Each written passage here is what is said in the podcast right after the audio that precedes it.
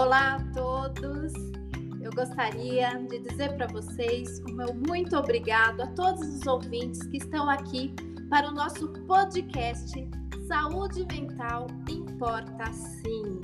Esse mês nós estamos fechando a campanha do Janeiro Branco, o mês onde nós falamos sobre a importância da saúde mental. Eu sou a Paula Alves, psicóloga, atual presidente da ONG Eu Psico, e estou aqui com dois voluntários da ONG Eu Psico que vão estar dividindo comigo um pouco sobre o Janeiro Branco. Gostaria então de dar as boas-vindas a Elisângela Barbosa e o Henrique Wagner. Elisângela, apresenta-se para o nosso público, conta um pouquinho sobre você. Olá, pessoal. Oi, Paula, oi, Henrique. Agradeço desde já a oportunidade de estar aqui conversando com vocês. Com a Paula mesmo me apresentou, eu sou Elisângela Barbosa, eu sou psicóloga infanto-juvenil e orientadora parental pela disciplina positiva. Eu sou voluntária no Psico há 12 anos. Estou há 12 anos aqui na ONG, atendendo crianças e as suas famílias. Muito bem, Elisângela, bem-vinda e eu tenho certeza que a nossa troca vai ser muito especial. E você, Henrique, apresenta aí para os nossos ouvintes, os nossos públicos que estão aqui. Ah, então, quero agradecer Paula, né, Elisângela, por estar participando dessa gravação, né, e agradecer principalmente quem está nos ouvindo, né, de estar é, oferecendo o seu tempo aqui para ouvir nossa conversa, nossa proposta hoje é tentar passar algum conteúdo que seja de valor e interessante para todas as pessoas, né? E eu também, né, sou um grande prazer voluntário da ONG, no meu caso desde 2018, e atualmente atendo lá jovens, adultos e idosos também, e também participo do conselho de gestão, né? Estamos pensando a ONG. E seria legal, Paulo, é, você falar um pouco já para as pessoas aqui, né? O que a, a ONG Psico já participa desse projeto, né, do Janeiro Branco há muitos anos. Então, assim, você poderia destacar um pouco o que, que a ONG já fez, o que, que a ONG está fazendo e se de repente tiver alguma, algum plano que você possa contar aí para a gente, se ela tem algum plano novo do que ela vai fazer também, compartilhe com a gente, por favor. Muito bem, Henrique. Realmente, o Janeiro Branco está no nosso DNA, né? Falar de saúde mental dentro do Eu Psico é uma coisa que não tem como não falar, né? Somos uma ONG que fala de saúde mental, tratamos a saúde mental. E o Janeiro Branco entra na nossa vida desde que a gente conhece né, a, a campanha. Ela começa em 2014, esse ano ela está na décima edição, começou aí com Leandro Abraão, né, Leonardo Abraão, aliás, um psicólogo de Minas Gerais, que entendeu que não é falarmos só sobre doenças e transtornos mentais, mas que nós, psicólogos, precisamos levantar a bandeira de saúde mental. O que é saúde mental? E o Eu Psico tem mais ou menos uns seis anos que nós entramos com essa bandeira, levantamos essa bandeira com ele também, né? Então já fizemos eventos em parques, já fomos em vários parques fora daqui da região de Carapicuíba, Vila Lobos foi, uma de, foi um deles, onde a gente se encontrou com vários psicólogos e lá nós falamos sobre a importância de saúde mental para as pessoas que estavam lá, que nem sabiam que era Janeiro Branco, né? Que nem sabia que tinha esse mês no calendário como voltado para a saúde mental. Depois nós fizemos um, um, evento no outro ano, já em Carapicuíba. Nós dividimos todos os profissionais do EuPsico, fomos em vários parques da região de Carapicuíba, onde nós Fizemos a mesma proposta lá do, do, Vila Lobos, mas aqui nos parques de Carapicuíba, e nós falávamos e abordávamos as pessoas, entregávamos os panfletos sobre saúde mental, a importância de saúde mental.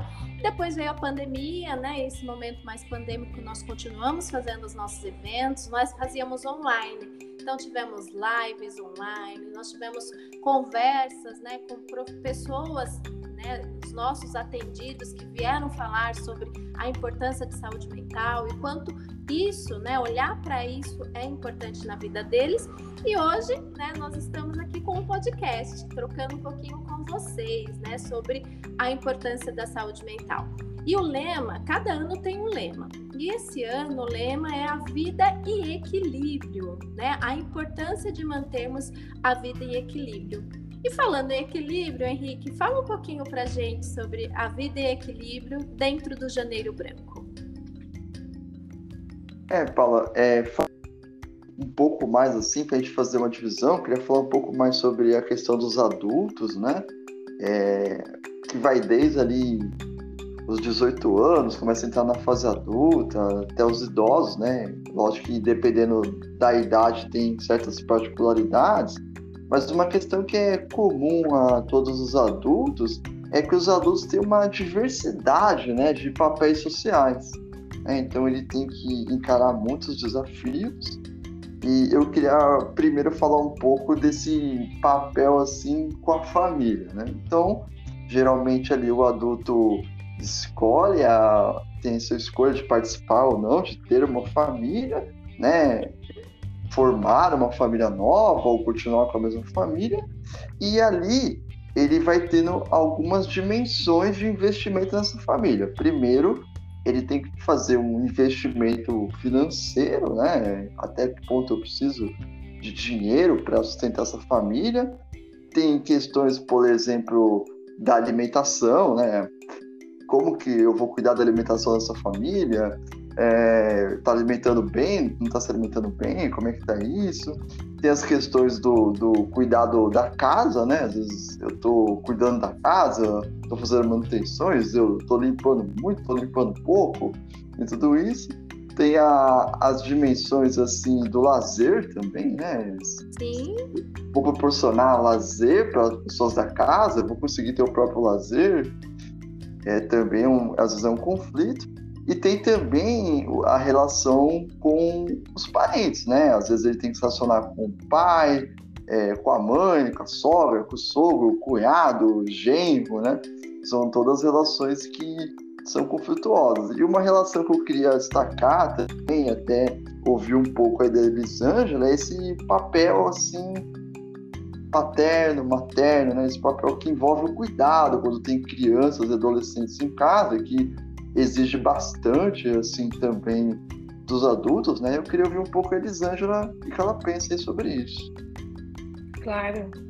É, exercer a parentalidade é, sempre foi desafiador e ultimamente tem sido ainda mais, né? E eu acho muito interessante a gente poder falar de saúde mental pensando também nas crianças, né? Você está trazendo essa questão do, da saúde mental dos adultos e pensa na saúde mental das crianças, né? É, eu queria definir saúde mental de uma forma bem simples, é, como uma capacidade de se sentir bem, né? se sentir bem com a gente ao, e conseguir resolver e enfrentar os desafios do dia a dia. Quando a gente fala nisso, é comum as pessoas pensarem que as crianças elas estão sempre bem, né? Que elas têm uma boa saúde mental, afinal de contas, elas não têm desafios, não têm é, é, se preocupar com a família, se preocupar com o dinheiro, se preocupar com as contas, né? E como você estava trazendo, que são os desafios dos adultos. Na verdade, é, nós adultos pensamos assim porque colocamos os problemas das crianças como sendo algo menor que o nosso. Mas se a gente parar para pensar, é na infância que aprendemos é, várias habilidades, habilidades para a vida, né? Inclusive, né, de como vamos lidar com os desafios da própria vida. Quantas vezes a gente já não ouviu falar, né? Ai, mas estou chorando por causa disso, né? Isso mostra o, o, como a gente acha que aquele problema que fez a criança chorar, achar algo simplório e por vezes, quando aquela mesma situação acontece com um adulto, nós acolhemos. Então, cuidar da saúde mental é algo que as pessoas né, que cumprem essa função de pai, de mãe, né, é, esses adultos, eles precisam ensinar as crianças e adolescentes. E uma das formas de, de ensinar é pensar nessa questão de, das emoções ensinar os filhos a lidar com sentimentos, a expressar seus sentimentos de forma saudável. Às vezes, é, as crianças não conseguem nem nomear, né? E de fato é um, às vezes um sentimento novo. A criança precisa aprender a nomear. A gente faz isso com coisas com sensações biológicas, né? Se uma criança chega perto da gente e coloca a mão na barriga e começa a chorar, a gente já nomeia. Gente já fala para ela, né? Ah, a barriguinha tá doendo. Olha, deve ser porque você comeu muito doce vamos lá no médico, né? Então, a gente explica o que está acontecendo, explica o motivo e fala o que vai fazer. A gente precisa também fazer isso com as questões emocionais. Por exemplo, a gente vai no. Eu falo gente, gente, porque além de psicóloga, sou mãe também, me coloca nessa situação. com certeza. Vai junto, vai, vai junto, né? A gente vai no shopping, né? E a criança quer um brinquedo e a gente fala, não né? Quem não passou por isso, espera. Vai chegar a vez, né? E a criança, cada criança tem uma reação. Tem criança que chora muito, tem criança que vai chorar pouco, vai ficar chateada, vai brigar. E a gente pode ajudar essa criança a nomear, né? Olha, eu acho que você tá chateada, você tá brava, porque a mamãe não comprou o brinquedo, né? Olha, vem aqui me dar um abraço. Você pode me dar um abraço para se acalmar, pode respirar, pode tomar uma água. Olha, a gente pode ensinar essa criança a lidar com esses sentimentos, né? expressar é, é, esses sentimentos de forma saudável. Estamos ajudando a criança a, a cuidar da sua, da sua saúde mental. Outra coisa importante também é o se sentir bem. É, quem aqui, né, de nós já não viu ou até passou por essa situação, né, de que é, é, se sentir mal no trabalho, até adoecer, né, no trabalho, por se sentir desvalorizado, por se sentir desanimado, desencorajado, não é? Então, essas ações fazem os adultos adoecerem. Imagina as crianças. Né? Então, nessa hora, é, a gente precisa olhar para as crianças. Eu sei que tem gente que vai ouvir isso e falar assim: ah, imagina, Elisângela. Isso é com aquelas famílias lá que gostam de maltratar criança, né? E aí, eu vou dizer para você, né, vocês que estão nos ouvindo, com todo amor, tá bom? Porque eu não estou aqui para julgar, eu estou aqui para ajudar, de que não, viu? São as famílias que amorosas mesmo que podem fazer isso com as crianças, né? Algumas famílias têm o conceito de que para fazer a criança aprender, ela tem que passar vergonha, Aí chama atenção na rua, dá, dá um tapa lá no meio da escola, é, sai contando para os amigos aquilo que a criança fez, né? É muito, muito comum isso, né, Lisângela? Muito, muito comum. Muito comum, né? E, e vai falar, não, porque ela vai ficar com vergonha, não vai fazer mais tem o conceito de que a criança tem que sentir medo para obedecer, né? Então, pega o chinelo, pega o cinto, oh, vou deixar o cinto aqui, né? Às vezes nunca bate, mas tem sempre a ameaça, né? e a ameaça é tão nociva quanto o ato. Né? E com, ou então fazem sermão, né? É, é, humilha a criança, grita, bate, põe de castigo, né? Tudo isso serve para a criança se sentir mal. É, ela é, vai sentir que fez, que faz, só faz coisa errada e que às vezes isso é até verbalizado pelos adultos, né? Fala assim, ah, você não presta pra nada, você faz coisa errada, né? E essa criança, né, que vive isso o tempo todo, ela pode começar a entrar no movimento de querer agradar os seus pais é, o tempo todo, né? E aí começa a ter sintomas de ansiedade, mas também ela pode sentir que ela realmente não tem eh, esse lado bom e entrar num desânimo, onde a gente pensa em na depressão. Né? Eu não estou dizendo que a gente não pode corrigir as crianças, tá, gente? A gente precisa corrigir. Pai e mãe é para isso. Essa é uma tarefa que vai entrar aí né, uma atribuição de pai e mãe, né? Corrigir e orientar. Mas isso não precisa ser com agressão é, o corrigir é mostrar o caminho, né? E, e, fazer a criança se sentir bem. A gente aprende muito mais quando a gente está se sentindo bem, né, Henrique? Como é que como é que o adulto busca esse bem-estar? Porque se todos nós aprendemos quando estamos se sentindo bem, o adulto também, né? É, então, Elisângela, é, ouvindo você assim, acho que todos nós aqui já estamos conseguindo imaginar essa dificuldade desse papel social na família, né? E quem talvez não ficou se perguntando Será que eu sou um bom pai? Será que eu sou uma boa mãe? O que eu preciso fazer para melhorar nesse aspecto, né?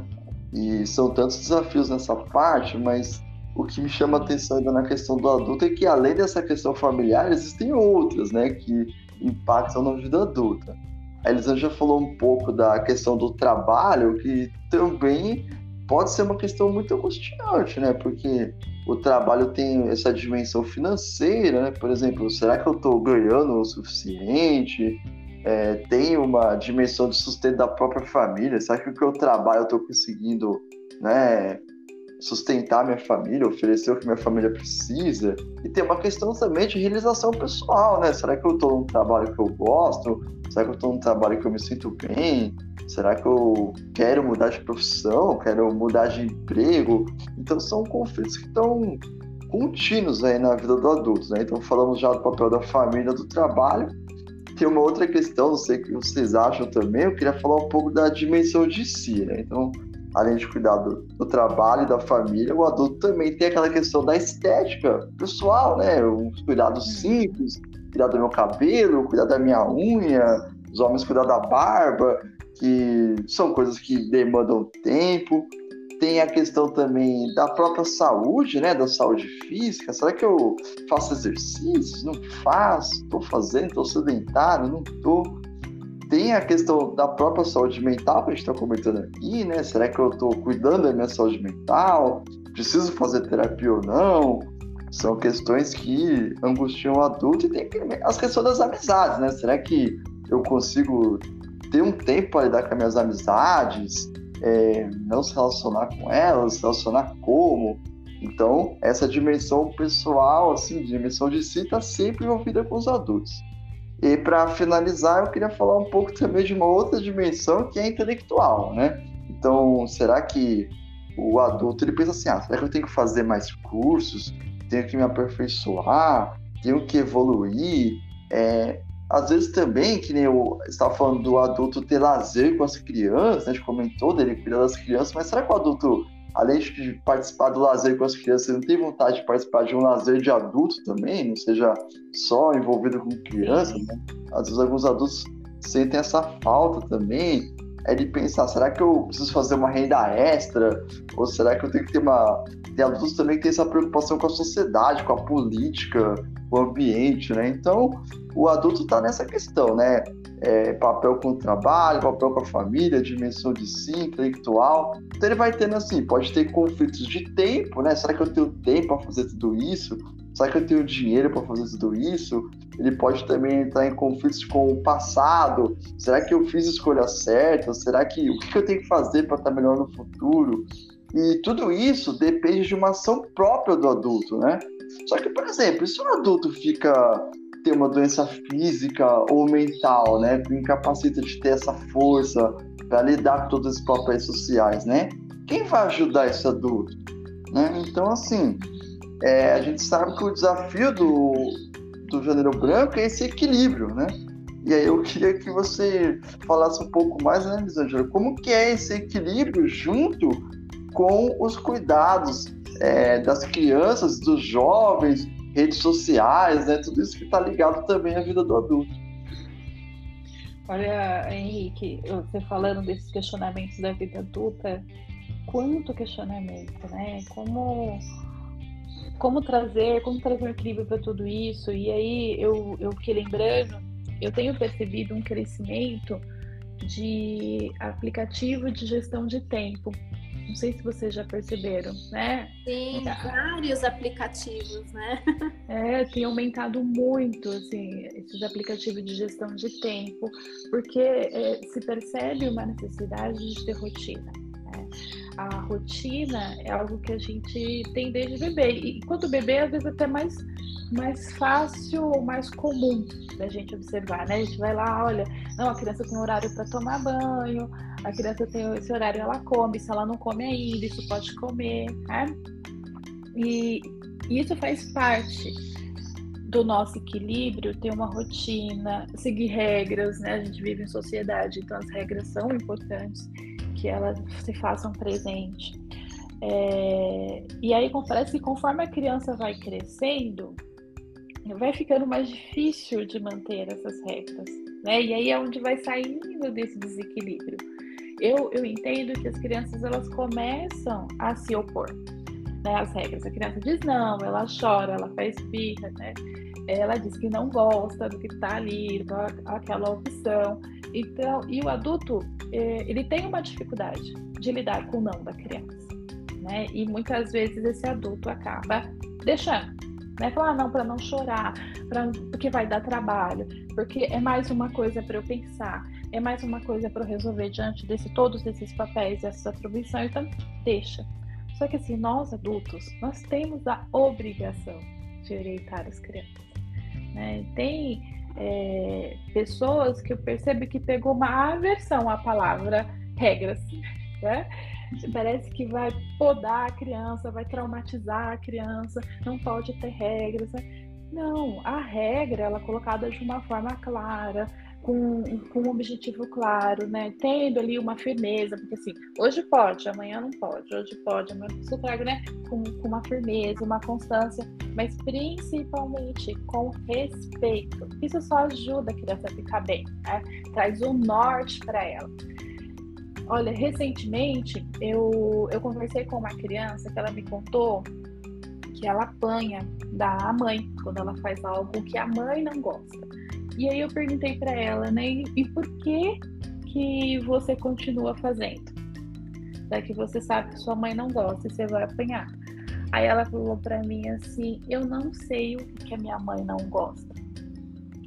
Então isso vai ficando muito claro para mim e eu espero que, né, eu esteja conseguindo falar de uma forma que você esteja entendendo, de que falta essa clareza né? Falta a clareza da regra, falta a clareza do porquê, falta uma comunicação, né? Para essa criança entender os limites dela. É, porque hoje, quando criança, os pais vão pôr. Amanhã é ela, é ela adulto que vai ter que saber colocar esses limites, né? Achar o equilíbrio.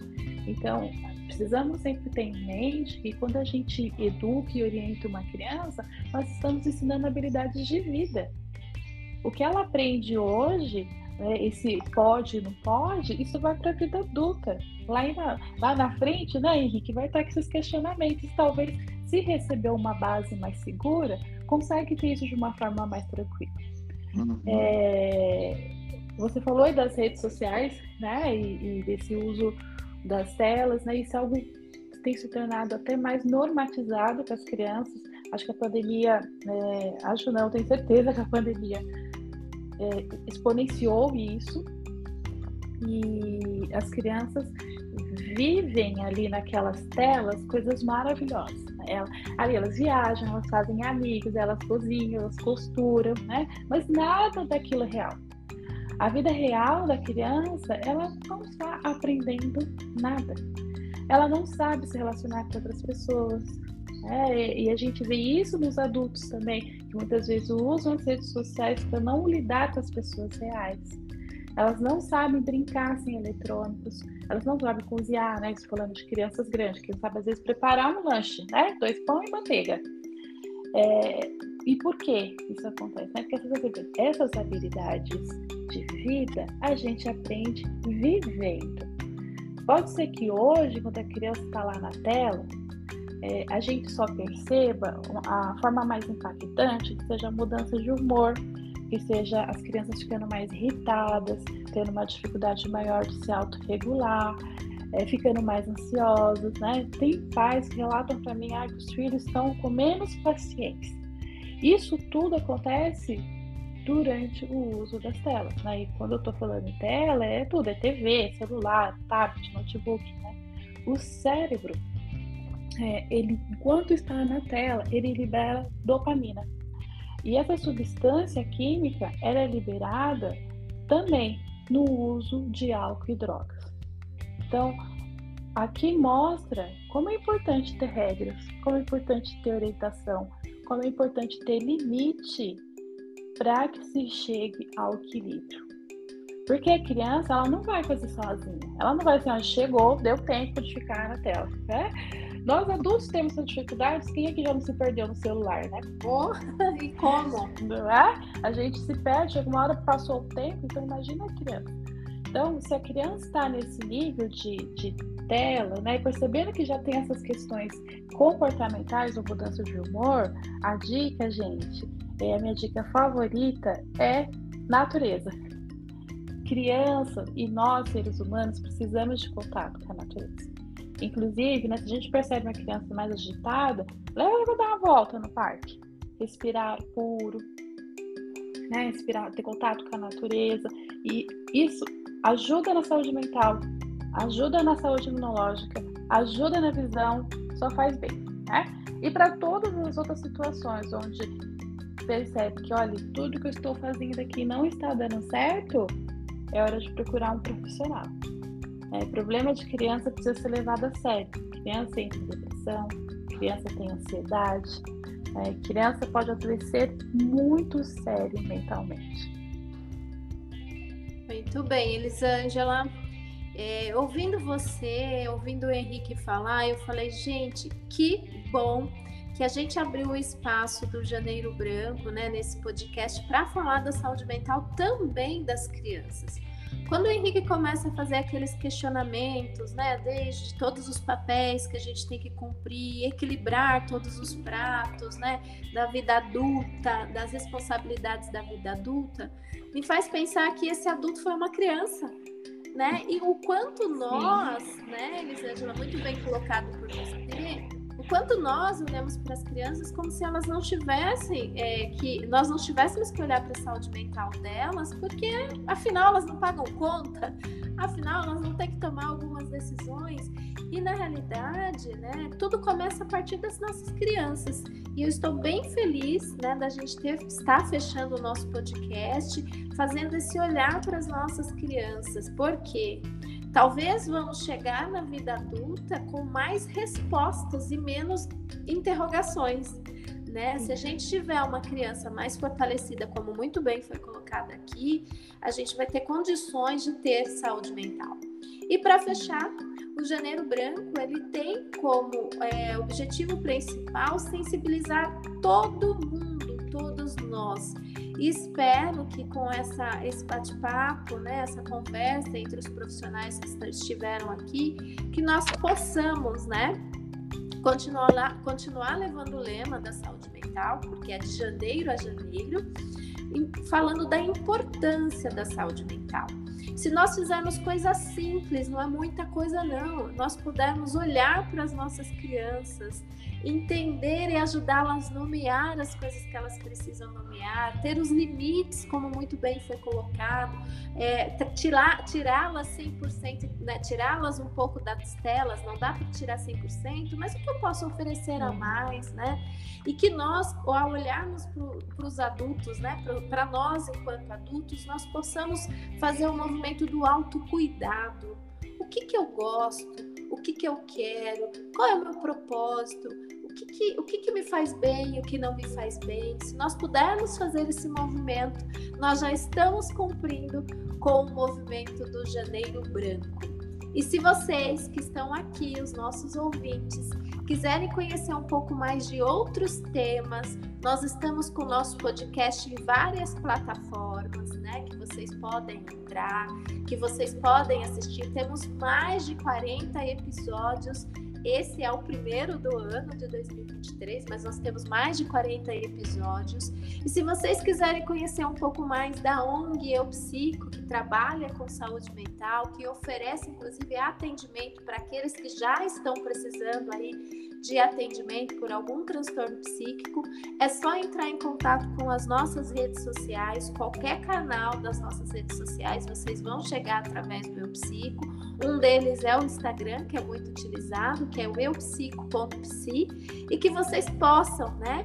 Conhecer um pouco mais do nosso trabalho, ser um colaborador, ser um apoiador do nosso serviço, que nós precisamos de cada um de vocês para que nós continuemos com essa missão de levarmos a saúde mental a todos. Agradeço, Henrique. Queria que você deixasse uma mensagem final do Janeiro Branco para a nossa população e já deixo o meu muito obrigado à sua participação. Então, obrigado novamente, Paula. Obrigado, Elisângela. Obrigado a todas as pessoas que estão nos ouvindo. E o Janeiro Branco, é, o, o, janeiro é o primeiro mês do ano, né? As pessoas sempre fazem planos, né? Como vai ser o meu ano? E a pergunta que eu deixo é como que vai estar a sua saúde mental em dezembro, né? Será que ela vai estar melhor do que em janeiro? Vai estar pior? Vai estar a mesma coisa? Espero que isso esteja nos seus planos aí, né? Da sua saúde também. Obrigada, Henrique. E você, Eli? Deixa uma mensagem aí para os nossos ouvintes. Gente, muito obrigada. Foi um prazer estar aqui com vocês. Prazer reencontrar o Henrique. Paula, muito obrigada. Bom, a mensagem que eu deixo, quando se trata de criança, não olhe só o que está sendo dito, mas principalmente o que não está sendo dito. Por que, que isso está acontecendo? Olhe sempre aquele mau comportamento, aquele comportamento desafiador, como uma, um questionamento. O que está acontecendo com o meu pequeno, com a minha pequena, com o meu filho, meu sobrinho, com a minha criança? Muito bem!